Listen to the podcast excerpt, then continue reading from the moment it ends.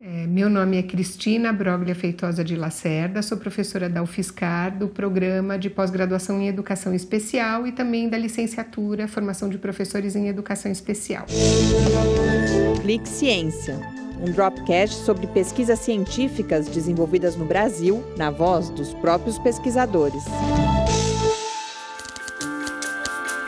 Uns anos atrás, a gente estava desenvolvendo uma pesquisa aqui na cidade de São Carlos e em outros municípios do estado de São Paulo sobre educação bilíngue de surdos. Então, a ideia é de como levar a língua de sinais para dentro das escolas para o melhor desenvolvimento da criança surda em todos os níveis de ensino.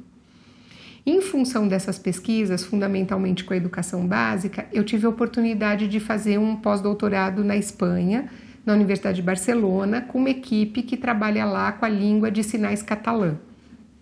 E então a gente começou a trabalhar juntas pensando formas de melhorar a língua de sinais para as crianças surdas na escola. Então, o caminho que a gente escolheu foi pensar instrumentos de, de avaliação que ajudem o professor a entender melhor como está o desenvolvimento de língua de sinais da criança surda. Então, aquilo que a professora ouvinte faz com os alunos ouvintes, como está o desenvolvimento de linguagem do meu aluno, no que eu preciso investir para ele falar melhor a língua portuguesa e aprender a ler e escrever melhor. Essa mesma ideia para a criança surda. Então, como é que ele está usando a língua de sinais e de que jeito ele poderia usar melhor essa língua de sinais para ter uma apropriação maior dos conceitos e daí, consequentemente, aprender melhor a ler e escrever a língua portuguesa, apoiada na língua de sinais. Então, a gente está desenvolvendo em parceria com a equipe espanhola dois instrumentos. Uma parte do trabalho que a gente está desenvolvendo é uma ferramenta para avaliar a compreensão da criança em Libras. Então, o que a gente faz é apresentar uma historinha que é narrada em Libras e depois perguntas sobre essa historinha também em Libras para que a criança responda e a gente possa ver o quanto ela compreendeu aquela história. Essa ferramenta está sendo desenvolvida por uma estudante de mestrado com financiamento da FAPESP e a gente já está num estágio bem adiantado finalizando a ferramenta para poder então aplicar na escola e ter uma ideia do funcionamento. A outra ferramenta que a gente tem é da expressão em Libras.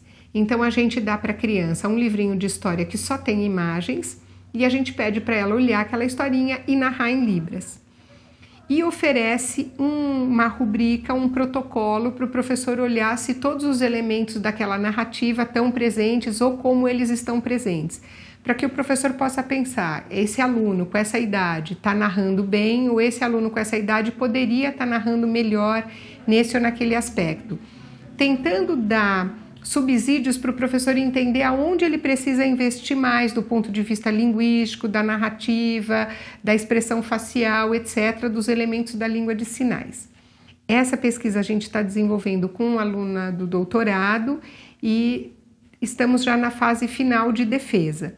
Então, no final desse ano, a gente vai para Barcelona levar essas, essas ferramentas. O pessoal de lá está desenvolvendo ferramentas semelhantes para a língua catalã e aí a gente vai visitar as escolas, aplicar isso com os alunos para prosseguir nesse desenvolvimento. E eu acredito que isso vai ajudar a educação de surdos na medida em que o professor vai se apropriar de coisas, de materiais para ele refletir sobre a língua de sinais dos alunos que nem sempre estão disponíveis.